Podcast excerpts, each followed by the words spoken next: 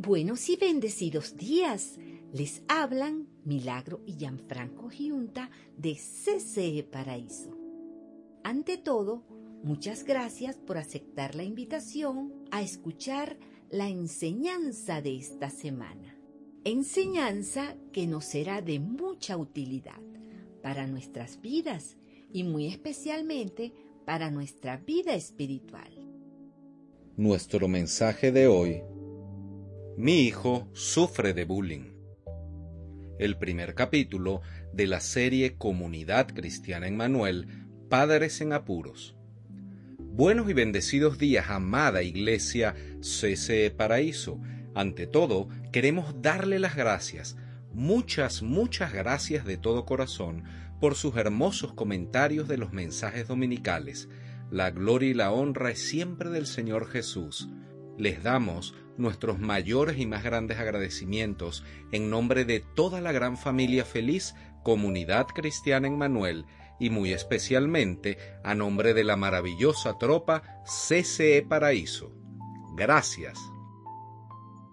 Hoy iniciamos en bendición de Dios una nueva serie de tus iglesias Comunidad Cristiana en Manuel serie que será de gran importancia para todos aquellos que son actualmente o que a futuro serán madres y padres, ya que aprenderemos a manejar distintos tipos de situaciones que se nos podrán presentar con nuestros hijos. Es por ello un gran honor para nosotros poder compartir con ustedes a partir de este domingo el primer capítulo de la serie Padres en Apuros de tus iglesias Comunidad Cristiana en Manuel Hoy, el primer capítulo de nombre, Mi hijo sufre de bullying. Por ello, esta nueva serie CCE es para todos, para absolutamente todos, para los que ya son padres o abuelos o tíos y también para los que algún día lo serán.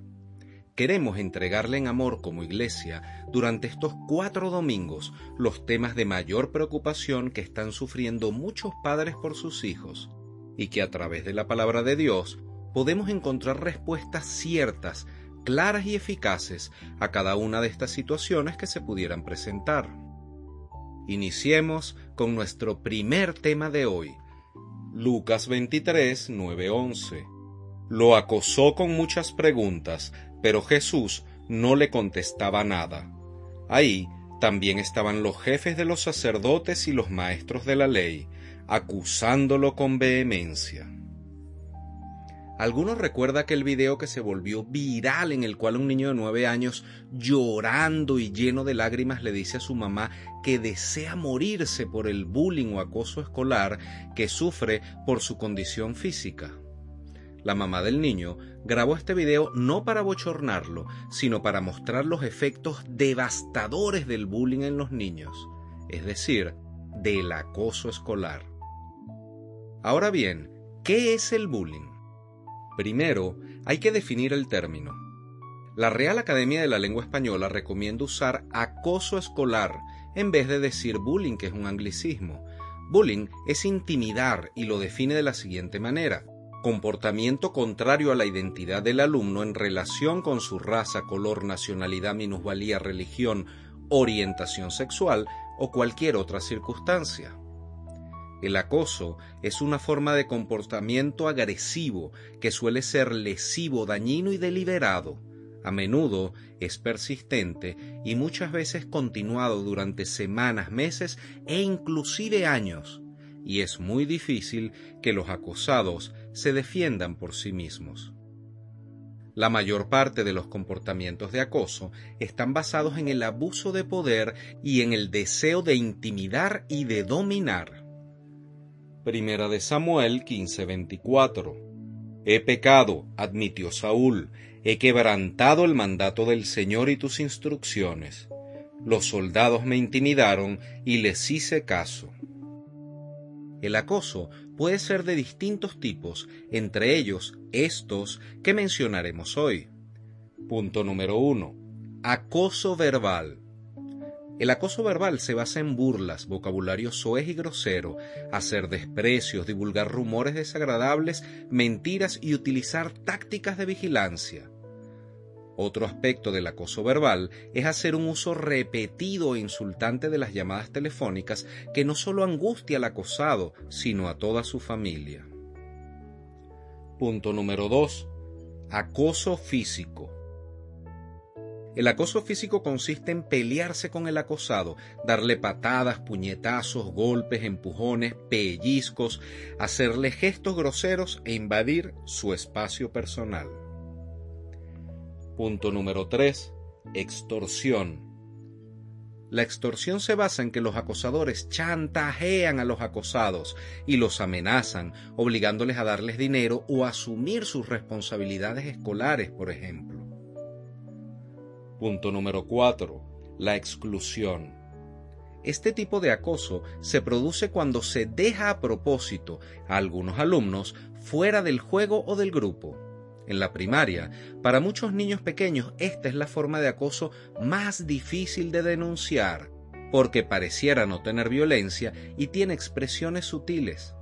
Por regla general, los alumnos describen la exclusión, es decir, que son excluidos o apartados, señalando que los ignoran, que no les dejan jugar, que les hacen sentirse solos y además despreciados. A ellos les encargan solo las peores tareas del grupo, como por ejemplo, ve a buscar la pelota que se fue lejísimos por allá, o simplemente los dejan solos y ni les hablan, porque los otros niños del grupo pueden salir corriendo y se esconden para que él no esté cerca de ellos. Punto número 5. Acoso sexual. Este tipo de acoso consiste en dibujos, gestos obscenos, chistes groseros sobre la persona acosada, rozarlo, tocarlo, empujarlo de forma sexual cuando no desea que lo toquen y además hacerles preguntas comprometedoras de carácter íntimo o sexual con el único fin de avergonzarlo y provocarle situaciones muy embarazosas. Punto número 6. Acoso racial. El acoso racial se puede manifestar de forma física, social o psicológica cuando se clasifica de forma negativa a una persona por ser diferente a otros o simplemente por su raza. Deuteronomio 10:19 Asimismo, debes tú mostrar amor por los extranjeros, porque también tú fuiste extranjero en Egipto. El acoso escolar es uno de los problemas que más preocupan a los padres y representantes y que está más que nunca presente en los días de hoy, llegando a casos realmente graves y muy lamentables. Desgraciadamente, cada vez más niños y adolescentes sufren acoso por parte de sus compañeros, en la escuela o en el liceo. Y los padres tienen miedo de que sus hijos queden traumatizados porque el niño que ha sufrido acoso puede quedar atemorizado con mucho miedo a establecer nuevas relaciones sociales, puede convertirse fácilmente en un ser asocial, alguien con rencor hacia el mundo o en una persona muy retraída y bastante miedosa. Incluso algunos niños y adolescentes han llegado al suicidio y esto es algo que lógicamente aterroriza a muchos padres y representantes. ¿Alguna vez se han preguntado por qué cada vez hay más casos de acoso escolar? Escuchen con atención la respuesta a esta pregunta. Porque la escuela es solo un reflejo de la sociedad y la sociedad es cada vez más violenta. Los comportamientos de los niños en las escuelas no son más que el reflejo de lo que sucede en sus propias familias. Si la sociedad es violenta, la escuela será violenta. Si en las familias hay violencia, los niños en las escuelas serán violentos. Siempre ha habido abusadores y abusados en esta vida, pero hay un aumento de la maldad en nuestra sociedad, algo desmedido, desproporcionado, y por eso hay cada vez más casos de acoso escolar. Y lo que sucede en la escuela es de vital importancia para los niños y jóvenes porque pasan un muy buen tiempo de su día a día en esta etapa de vida, mínimo cinco días a la semana por casi 45 semanas al año. Por ello, debemos entender cómo se da el acoso escolar. Generalmente, un líder negativo busca a un grupo de cómplices que le ayuden a acosar a un niño que se muestra débil o indefenso. Le ponen sobrenombres insultantes, se meten con él muchas veces durante el recreo o inclusive en el salón de clase de forma oculta. Le gastan bromas pesadas, intentan que los demás lo vean como alguien ridículo e inferior. Consiguen así que el niño acosado viva un infierno por el simple hecho de tener que ir a su escuela. Sofonías 1.15 Día de ira será aquel día, día de acoso y angustia, día de devastación y ruina, día de tinieblas y penumbra, día de niebla y densos nubarrones. El niño tendrá miedo a hablar en clase porque cree que se reirán de él, tendrá miedo a salir al recreo porque quizá crea que lo van a arrinconar, golpear o meterse con él, tiene pánico a salir de excursión con sus compañeros del colegio aunque también hay formas de acoso escolar que no son tan llamativas, pero que también debemos mencionar. Esto ocurre cuando un niño es apartado de la vida social de los demás. Hay niños con los que nadie quiere jugar y con los que prácticamente nadie quiere hablar. Aquí, la violencia es psicológica y quizá física, pero siempre termina siendo muy muy traumática porque todo niño adolescente necesita relacionarse con sus compañeros. El no hacerlo los debilita psicológicamente de forma grave. Y entonces, ¿cómo podemos detectar un posible caso de acoso escolar con nuestros hijos? La señal más clara de que un niño adolescente seguramente está sufriendo acoso escolar es que no quiera ir al colegio o al liceo. Por ejemplo, todos los niños, inclusive los que sacan las peores notas, les gusta ir al colegio porque ahí se encuentran con sus amigos. Mas si un niño adolescente no quiere ir y no explica claramente qué le pasa, hay que investigar y mucho si está sufriendo acoso. Por lo general, también se produce un importante cambio en el rendimiento escolar de estos niños. No le cuentan nada o casi nada a sus padres sobre su día en la escuela o en el liceo. Lo mejor siempre es preguntarle al niño o adolescente qué le sucede, Claro, sin atosigarlo, sin obligarlo, sin hacer que se sienta culpable. Porque muchos niños, y sobre todo los adolescentes que sufren acoso escolar, no lo cuentan. No lo cuentan en sus casas porque les da vergüenza a lo mejor un niño no quiere hablar de la escuela o dice que no pasa nada si se le pregunta. Así que para estar seguros de qué está sucediendo, siempre habrá que preguntar a los profesores si creen que puede estar produciéndose algún caso de acoso escolar. Por otro lado, muchos niños acosados no quieren hacer los deberes o de repente empiezan a sacar muy malas notas y es frecuente que sufran también problemas psicosomáticos como problemas gástricos, diarreas o bajada de las defensas. Por ello, vamos a aprender cuál es el perfil de un niño o adolescente acosado. Por lo general, son niños con la autoestima muy baja y que están acostumbrados a que no los traten dignamente en sus familias. Son niños a los que seguramente no les hacen caso en su casa o que son maltratados por sus padres. Son niños o jóvenes que están acostumbrados a colocarse en el papel del débil. Es alguien sumiso de una manera que no es normal para un niño. No poseen una personalidad segura, presentan incapacidad absoluta para defenderse y no saben cómo salir de esta situación, porque es como si hubieran interiorizado que ese y no otro es su lugar en el mundo este tipo de niños y adolescentes están acostumbrados a ser maltratados. También puede ocurrir que uno de los padres maltrate al otro, ya sea física, emocional o psicológicamente. Y en estos casos hay niños que se identifican con el progenitor maltratado y entonces adoptan el rol temeroso, reducido y apocado propio de una persona maltratada. También puede ser un niño adolescente muy apegado a su familia y sin la autonomía propia natural de todos los niños. Ahora vamos a completar, vamos a aprender cuál es el perfil del acosador. El niño adolescente acosador es alguien roto por dentro, muy roto, que necesita tener el dominio sobre otra persona para sentirse poderoso y ser reconocido no tiene por lo general habilidades sociales y no muestra tener capacidad de empatía, sino que más bien proyecta su rotura interna y todo el daño que tiene dentro de forma externa, dañando a otros. Por regla general, es alguien que suele vivir violencia verbal, física o psicológica dentro de su propia casa. El acosador puede ser un acosado en su propia casa y es alguien que está buscando amor o llamar la atención, pero no sabe cómo. El acosador quiere sentirse más cerca de otros miembros de un grupo cuando se ensaña con el débil. Busca lograr aceptación, porque el acoso no es nada más dentro de la escuela o el liceo, el acoso también se puede producir dentro de nuestras casas. Y les quiero decir algo que no debemos olvidar jamás. El acoso es un pecado, es una falta muy grave.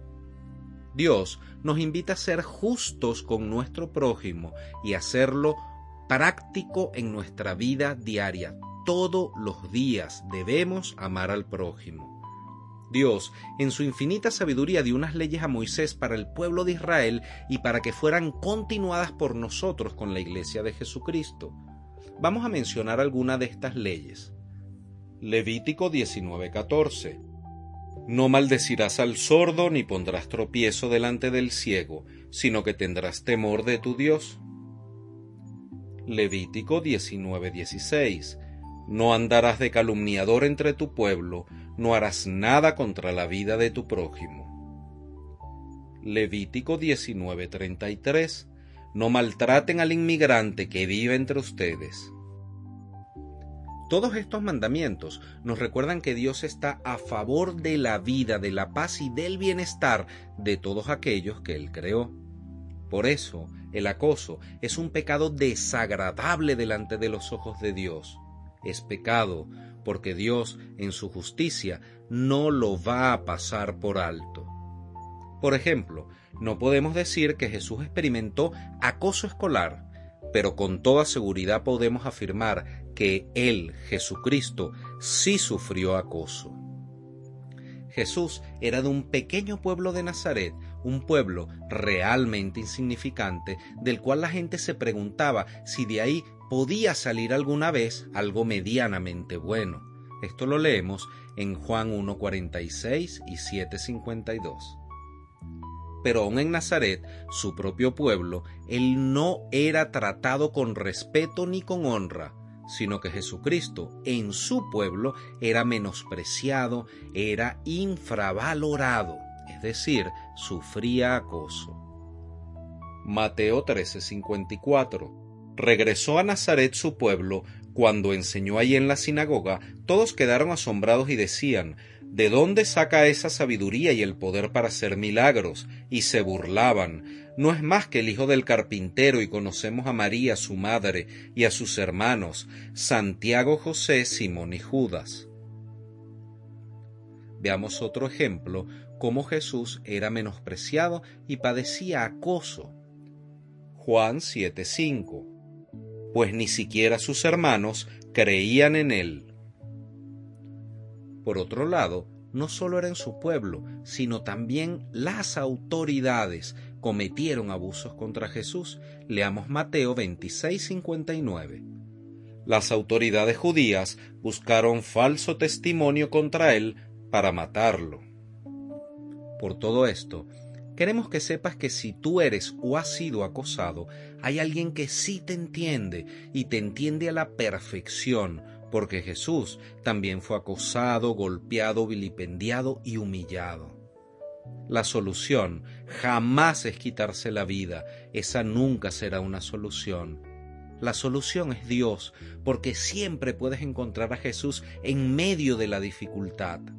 Él, Jesús, es un amigo que sí entiende por todo lo que estás pasando y cómo te sientes con el acoso.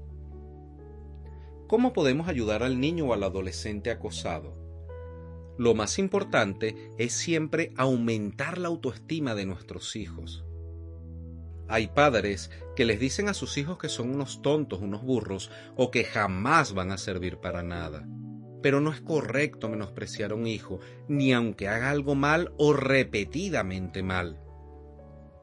Una de las principales tareas de los padres y representantes es alimentar la autoestima de sus hijos. No hay que basarnos en sus torpezas para dirigirnos a ellos. El niño tiene que sentir que sus padres lo ven como una de las personas más maravillosas del mundo y que además demostrarles y hacerles entender que tienen una gran valía para nosotros y para Dios. Porque una buena autoestima y no tanto las buenas notas son lo que le va a permitir a ese niño y a ese joven enfrentarse al mundo con confianza.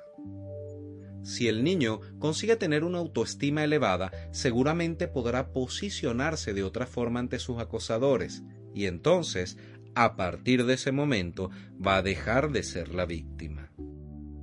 Debemos enseñar a nuestros hijos también a poner límites. ¿Cómo? En forma de juego, por ejemplo, haciéndoles preguntas, ¿qué harías si te hacen esto? o ¿qué harías si te hacen aquello? ¿Cómo responderías?